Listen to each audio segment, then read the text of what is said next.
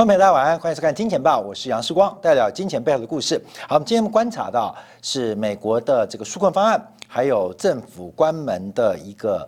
呃，新闻的追踪，我们昨天观察过英国脱欧的消息之后，那这个很多的灰犀牛也好，黑天鹅也好，关门也好，脱也好，基本上也有可能峰回路转，但市场会有做出什么样的定价跟反应，这是我们持续做观察的。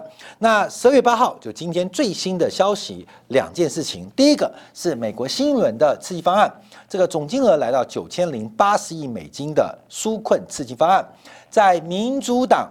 的原来呃的计划打了五折，那共和党的呃呃这个纾困的方案增加了一倍啊，这个数字啊就是民主党打五折，那共和党增加一倍，那寻求了一个妥协的金额，大概总规模是九千零八十亿美金啊。那这个纾困方案我们都稍要稍微做点时间的讨论。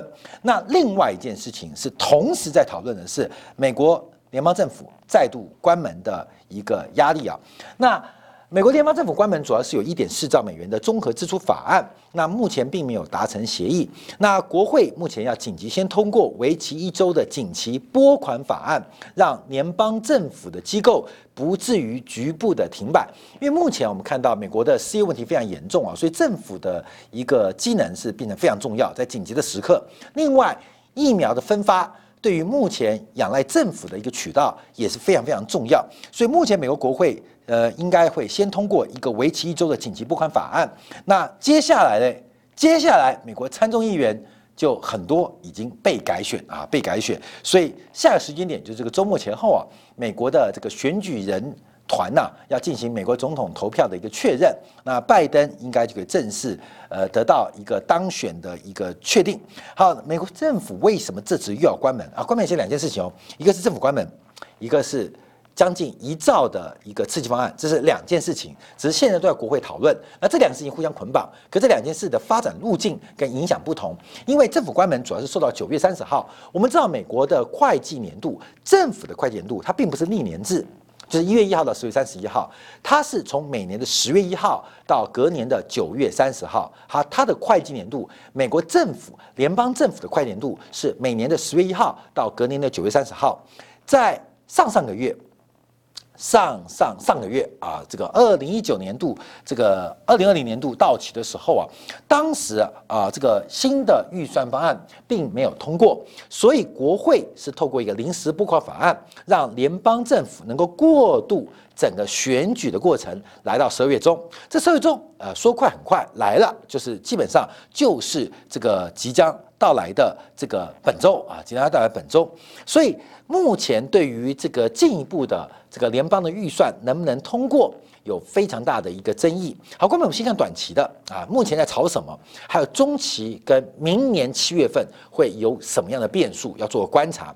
当然，我们现在确定的是，民主党掌握了白宫，那掌握了众议院，参议院要等到一月初这个乔治亚州的改选就可以确认。民主党有没有机会掌握过半的席次啊？这是一月初才能确定的。那这是另外一个变数跟发展啊。所以，关本先这个背景哦。我们现在现在炒什么？第一个就是针对这个呃。这个临时拨款法案呢，这个共和党跟民主党要求不同。共和党是希望提供三百亿美元给农业部的商业信贷公司。那这个商业信贷公司它等于是一个杠杆机制啊，能够对于美国农民进行信用加强的一个作用，也就是让美国农民能够直接受到金融跟财政的援助。那民主党认为优先的方案是增加八十亿美元对低收入家庭的食物补贴。实物补贴，那目前目前讨论的过程，在当啊对不起，在当时讨论的过程是国会两党跟白宫做出了妥协，就是针对低收入家庭的实物补贴通过，然后换取这个农民的援助啊。那这个是十月一号川普签的。那因为我们要知道，对于共和党它的核心价值这种自由主义啊，贫穷是一种病，贫穷是种罪。为什么？因为在一个自由竞争的环境当中，这个会让你贫穷，会让你又贫又穷，有可能是先天的因素，那应该淘汰；那可能是后天不努力，那应该教育。所以，对于自由主义，一个尊重市场机制的，啊，这个基本上就生物的优胜劣败的自然法则啊。你的贫来自于先天，那你应该淘汰；你的穷来自于后天，你应该要努力。这对于共和党的核心价值，所谓的右派，美国右派这种价值，你说对吗？也对，说不对，它也不对。基本上，所以呃，什么叫做人权？人权不包含你贫穷的这个照顾。那基本上，呃，你贫你穷，那本身就是个公平竞争下的结果啊，结果。那另外，对于富啊，富更重要。对于右派来讲，以共和党的核心价值来讲，为什么要有富人？为什么要有呃呃这个马斯克啊啊要要有这种亚马逊贝佐斯？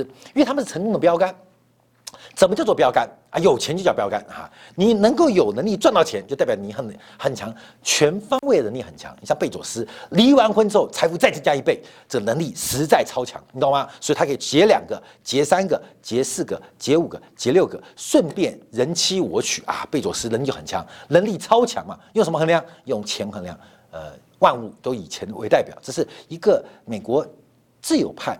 啊，就是我们叫做自由主义，不要自由派。自由派跟自由主义刚好是颠对立面呢的一个价值。所以，到底要帮助农民，还是要帮助低收入户啊？基本上就有价值观的一个变化。好，这个案子啊，在十月一号，川普通过啊，签署了，那就拖拖拖拖拖拖拖拖拖到这个月啊，基本上就这礼拜，美国政府要不要通过新一年度二零二一年的紧急的这个，不管是紧急的，还有综合支出的法案要做通过。我们先看到这个过程啊，基本上呃。国会批准，总统签字，政财政部发债上限，然后提高上限，国会批准，总统签字，上限提高，公布预算，国会批准，批准之后，总统签字，签字之后，财政部发债，发债之后碰到上限，上限之后再提高上限，提高上限，国会再批准，国会再批准，这种一个无限循环。为什么？就是国会不通过预算，政府就不能花钱啊，这是一个很简单的逻辑。那国会批准的方案要总统通过啊，总统签字才算数。那总统签字之后可以花钱，花完钱之后。政府一定没钱，美国政府就是举债赤字，所以那一赤字一发债就会触及债务的上限。这个债务上限很抽象啊，是个绝对金额，并不是个比例关系。那触及债务上限，财政部能花钱但没钱花，那只能举债，但不能举债，因为债务上限的关系，所以就要申请提高上限，要借钱来花。所以国会要同意，同意之后提高上限，财政部才能够借钱把。国会通过的预算案来进行执行，所以这是一个无限的轮回啊，无限的轮回。之前啊，这个商品大王罗杰斯警告，啊因为美国史无前例的债务规模，加上美联储的货币政策，这个连锁反应啊，会是二零二一年最大的一个风险。那特别是美国财政部十一月八号所公布的资料，就显示出啊，全球央行在过去两年的时间啊，总共是抛售了净抛售了一点一兆美元的债券，美国国债。这个持续的时间跟规模是创下金融危机以来，也就是有记录以来最高的一个水平。再加上美国债务的存量超过 GDP 的百分之一百，按照这个标准的话，那美国的债务的风险从存量出现很大问题。其实这个债务啊不是个问题啊，关门债务只要能够借新还旧，基本上是流量的问题。只要你能借到新的还了旧的，基本上就没有问题。可是存量太大。就变得很麻烦，那个存量太大，它本身就变成一个非常大的风险。什么时候爆发？会不会爆发？可能很重要，也可能不重要。可现在观察的是流量的问题，一个是流量，就是美国的联邦预算；另外一个是增量，这个纾困九千零八十亿的一个纾困方案，这是流量跟增量。存量是摆在那边，像一个大山啊，就在那边。那它什么时候会山崩？不确定。但你每天担心它山崩，其实日子很难过。可会不会山崩？会影响流量跟增量啊，流量跟增量，因为增量就继续往上跌。继续往下加，这增量，那流量会影响到市场上。后面有个三块岛的，像最近台湾啊，这个台铁的这个呃边坡滑落，又使得台湾的铁路啊，基本上回到第三世界。全世界啊，基本上就台湾特别会在台湾很特别，在是工业化国家或工业化经济体、新兴工业化经济体当中，少数啊交通建设像第三世界国家的，你知道吗？高速公路会滑坡，铁路也会滑坡，然后幸好台铁的司机很厉害。踩刹车速度比踩油门，因为台湾的火车也跑不快了，基本上那个时速大概就是八十到一百三，大概比跟非洲啊来比火车速度是差不多的啊，所以刹车还刹得住啊，基本上边滑落一滑落就一个礼拜，整个台湾一半不能通车，呃是很可爱的。所以我们看到，那既然这边坡会滑落，基本上那个是存量啊，存量的问题，它会影响到流量。后面所以火车司机不敢开太快，因为转弯不是遇到爱。转弯会遇到山崩啊，是基本上，所以转角遇到山崩，这是台湾火车司机非常重要的一个这个驾驶的一个要求啊，基本上这是非常了不起的啊，所以那这个存量就像山崩，它什么时候崩崩不知道，你不能因为它快要崩，所以你就不通车，那每天通车越通会越害怕，越一直往上加，这增量问题啊，所以存量、流量、增量这三种不同的思维，存量的问题。它远在天边，近在眼前，可以说是近在眼前，它远在天边。可只要不要影响流量，而且增量不要太嚣张，基本上这存量问题可以视而不见。可现在流量就被存量影响到喽。所以我们看过去二十六个月，全球央行国债，呃，央行啊，呃，不管是呃内生原因，还是因为存量太高，进行了长时间的抛售动作。那这会影响到增量，我们就要往下做观察。第二，我们看美国联邦政府关门了，因为事实上目前的定价是美国联邦政府会关门。大家都知道，美国政府开门啊不如关门的好，所以每一次啊，尤其过去几次美国政府关门，市场都是大涨。我们看到之前呢，包括西班牙的这个政府关门啊，西班牙的经济更好啊，所以没有政府会比有政府好，所以市场正在积极为美国联邦政府可能关门进行。烟火的释放啊，烟火的释放啊，基本上是非常非常的火热啊。基本上政府关门，政府闭嘴，可能让市场会活得更健康，而且更愉快。所以，到底联邦政府会不会关门？因为历史上的记录才由川普创过。那上一次啊会关门，主要是因为美墨边境墙要拨五十七亿的美元，当时民主党非常不爽，所以基本上就使得美国政府啊这个紧急预算跟债务上限不能通过。呃，关了三十五天，关没有？关三十五天，美国变弱吗？美国变弱跟在政府关没关系哦。相反的，美国政府没有变更弱，那三十五天关门可能很有帮助，你知道吗？休克疗法，芝加哥学派啊，这个美国芝加哥学派啊，这个最喜欢啊用休克疗法，休克你，休克他，休你克他啊，休克了拉丁美洲。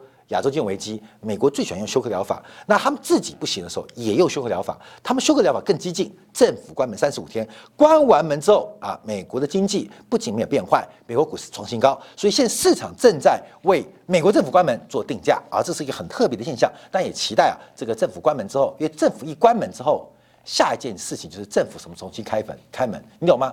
所以利多怎么来？自制利多啊，政府开门当然就是个利多嘛，你懂吗？那这个利多平常不会发生，那叫创造一个利多，那就把政府关门关了啊，关了，反正它不是个利空嘛，政府不运营不运不运作，基本上呃也吃不到美猪啊，基本上也吃不到核食，所以美政府不运作，基本上不是个利空。可政府一关门，哎，开门就变成利多，所以哎，华尔街很高兴，你知道吗？自己创造一个利多，反正你能关门关几天，总有一天等你开门啊啊！此门未君开啊，基本上未君开，所以基本上我们看到这是目前的一个变化。好，那我另外我们要观察的是这个九千零八十亿的纾困方案，这个比较重要，因为这个财政的杠杆会相当的大。在三月七号正式公布。那因为这一期的国会经过改选之后，任期非常有限。那目前民主党跟共和党中间的矛盾跟差距正在快速的缩小。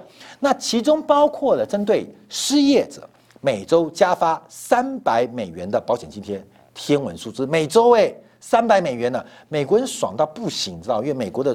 这个具有具有全球铸币税地位，就每周加发三百美元，那直接发一千两百块美元啊，到到底要发多少钱，留在明年做协商。好，官们要注意到这个问题啊，因为政府官员也好，这个纾困方案也好，明年的七月份会变成大问题。假如民主党参议院不幸掌握了五十席，加上副总统是参议院的当然的领袖啊，民主党就掌握参议院喽。那参众两院加上白宫，那。民主党对待这个财政赤字会有什么想法？等一下，我们来做一个说明跟关注啊，就是呃，上一次上一次克林顿啊，我们来看一下上一次克林顿政府关门，为什么？就是因为克林顿在呃这个九二到两千年啊，基本上他主张要削减赤字。要出现财政盈余，那当时的讨论非常非常的激烈啊！官们那时候讨论非常激烈，原因是财这个白宫的计算方式跟国会计算方式不一样，所以当时啊，到底收入支出多少，产生非常大的争执，也关过门啊，也做过抵制。因为那时候民克林顿比较辛苦啊，是共和党占多数，共和党占多数，所以共和党占多数，实际上共其实克林顿其实非常非常为难。但很特别，这个懒文数机之后啊，这个数完机之后，基本上共和党就过了啊，你懂是吗？就过了，所以很多政治人物啊，他非要有一点瑕疵跟把柄，才能在政坛上混。关明你要知道吗？一个完美的完人，基本上在政坛是敌友不容的，敌人跟朋友都不容的啊。因为新党的王建轩基本上就是一个很标准的范例。这个呃政呃统统呃党内也看他不顺眼，敌人看他更不顺眼，所以要一点瑕疵，所以。克林顿啊，牺牲自己的下半身，产生巨大的瑕疵。共和党就说啊，你也是个人嘛，就过了啊，基本上也是很可爱的事情啊。所以九八年到两千零一年，克林顿这个监督的预算盈余，当时美国曾经出现预算盈余过。好，关没有？这不是克林顿的下半身问题啊，而是民主党的信仰。民主党的信仰，民主党对于这种财政的赤字，对于债务的存量，基本上是不太一样的。共和党关心的是流量跟增量，可是民主党就老是喜欢去挑拨这个存量问题，这是民主党的一个惯性。民主党对于存量，它并不是对于债务存量有意见，而是资产负债表有债务就有资产，而这个债务存量背后的资产的分配很有意见。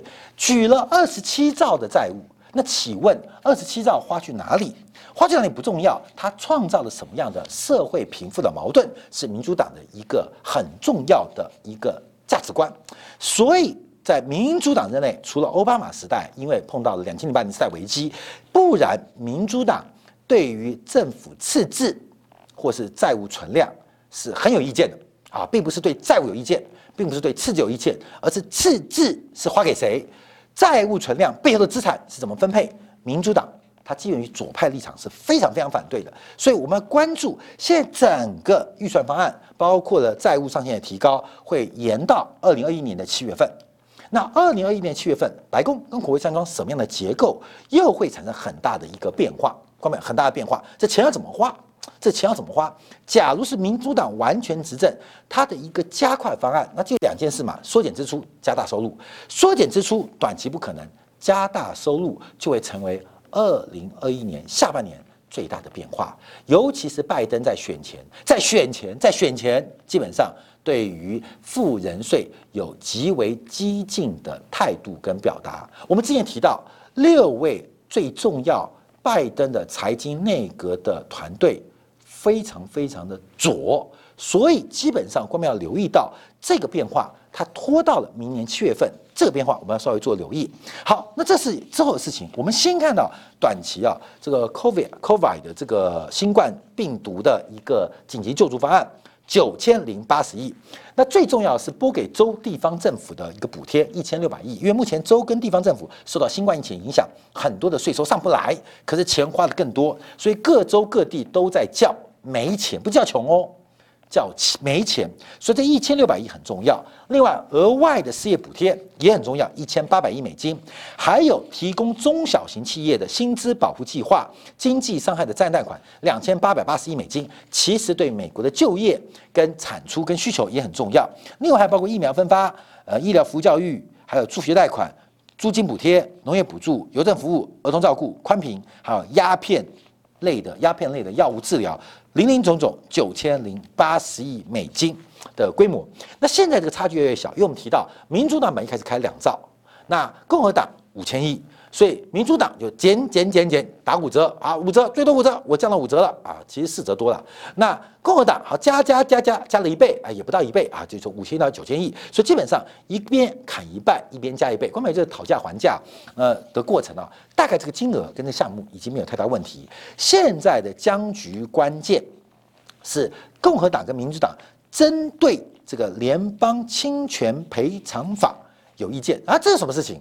就是针对这一段新冠肺炎引发的很多企业主在劳工的这个呃就业权利上出现的一些不妥的地方，有非常多的诉讼，有非常多诉讼，而比如说我活不下去，公司搞裁员，裁员，那裁员条件肯定不好，而且可能紧急的一个呃缩减的人力，产生了非常多的集体诉讼。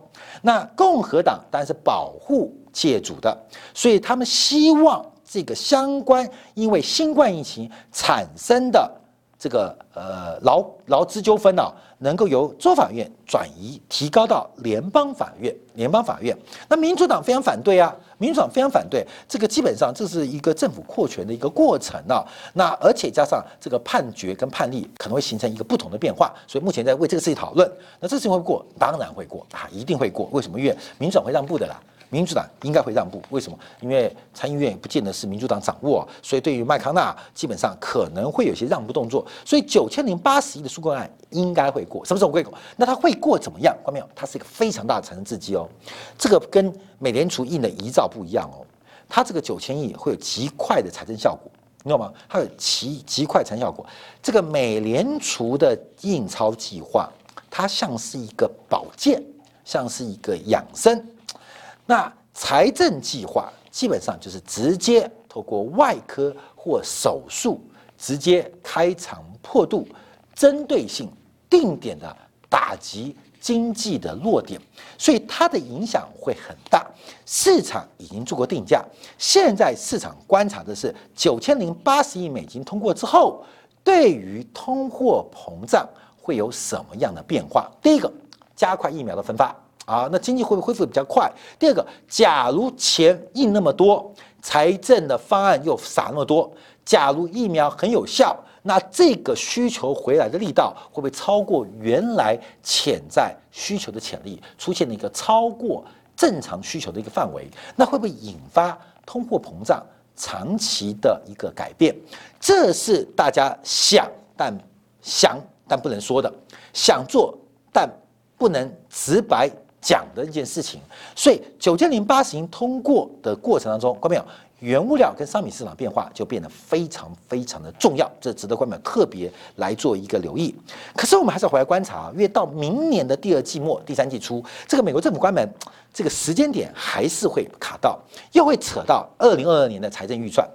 你要记住啊，七月份、八月份叫审，因为九月三十号是二零二一年的年度终止嘛，要审二零二二年的预算哦。二零二二年预算就是拜登他的政见，富人税、资本利得税会被调整的讨论哦，所以那时候要撞墙哦。第一个，政府要关门啊，又又又又债务上限啊，预算赤字啊，紧急支付方案又到那个时间点，又刚好碰到。参众两院要开会讨论新年度预算时刻，这时候的冲突就会变得更大。哎，我们就要特别观察啊。所以目前我们观察到，美国从一九八五年以来的一个财政收入跟支出变化，我们分成两步骤来做一个解读啊。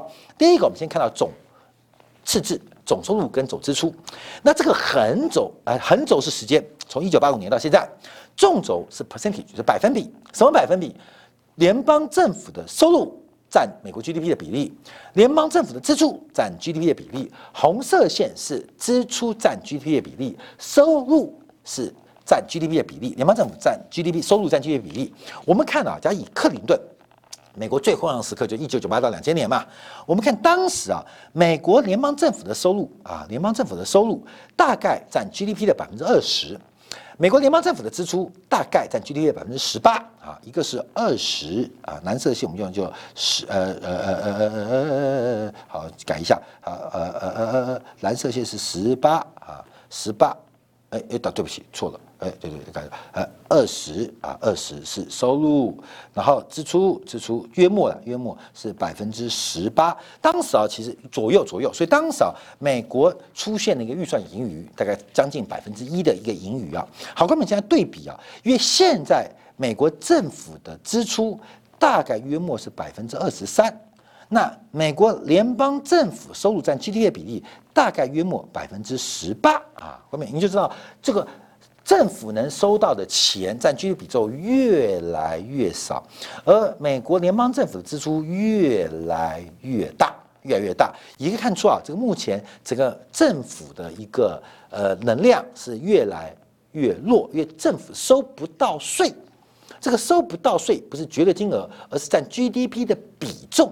越来越低，GDP 再次强调，一定期间一个国家创造的财富总额，政府本身有两个职能，第一个短期叫做移转性支付，把富人移到穷人来，不是发钱，可能社会照顾、社会福利、安全网等等，这是第一个短期的。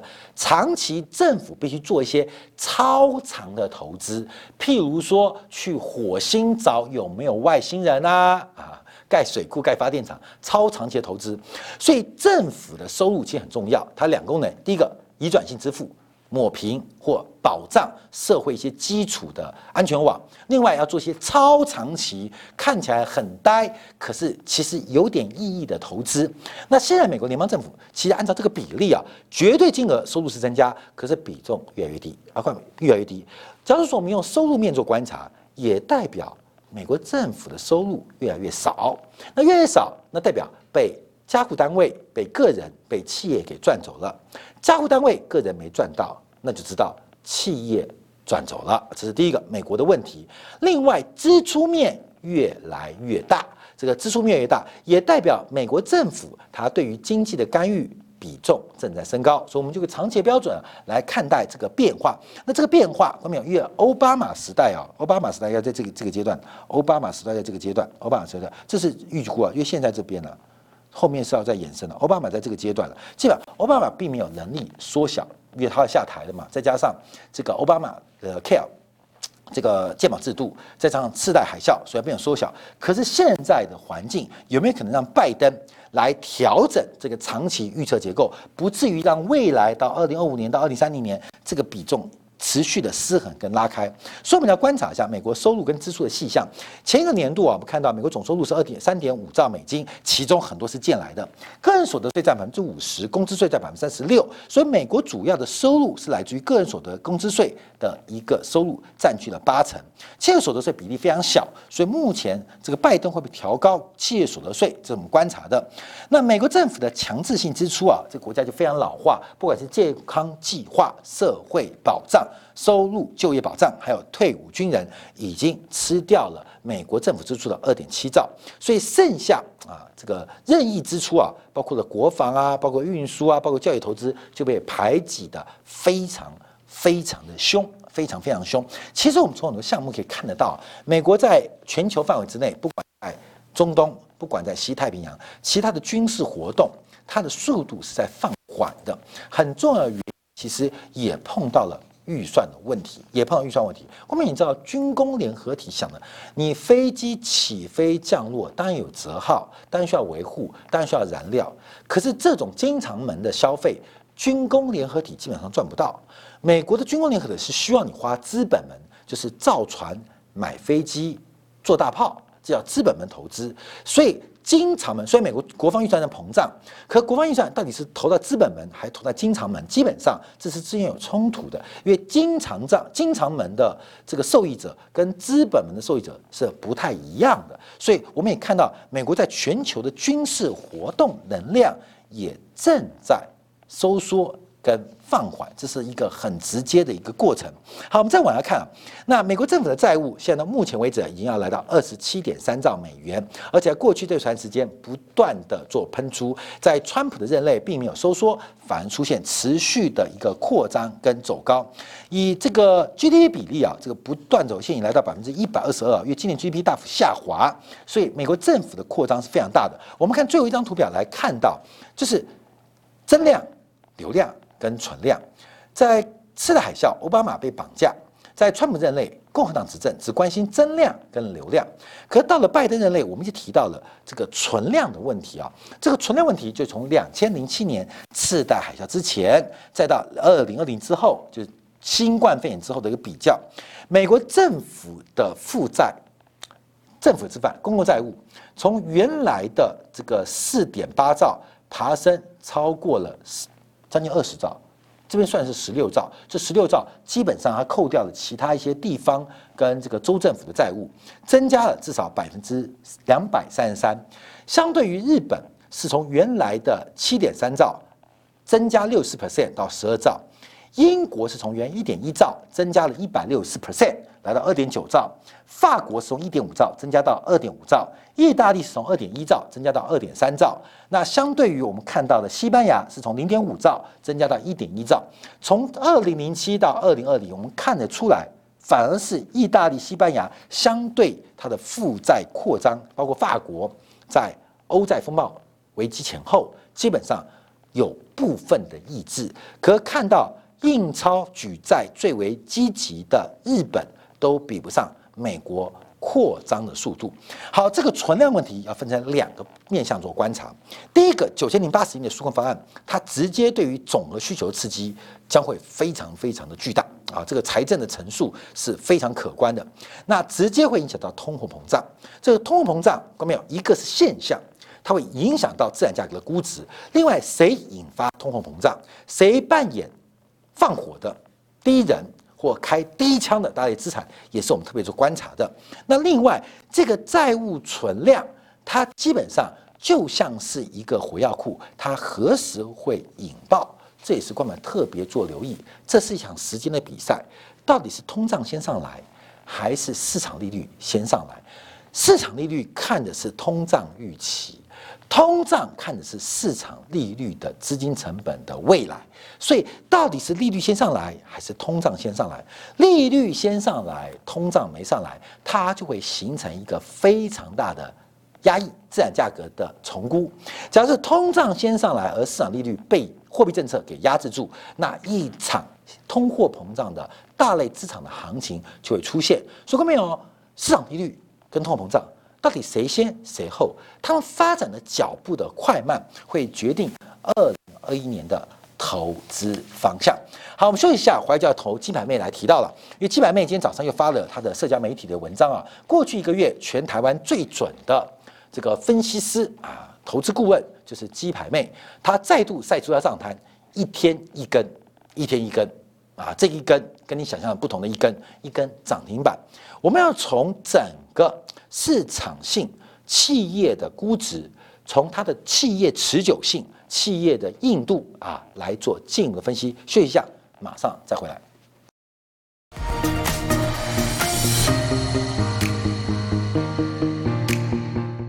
假如喜欢以上的影片，记得订阅、点赞、开铃铛，已经关注我哦。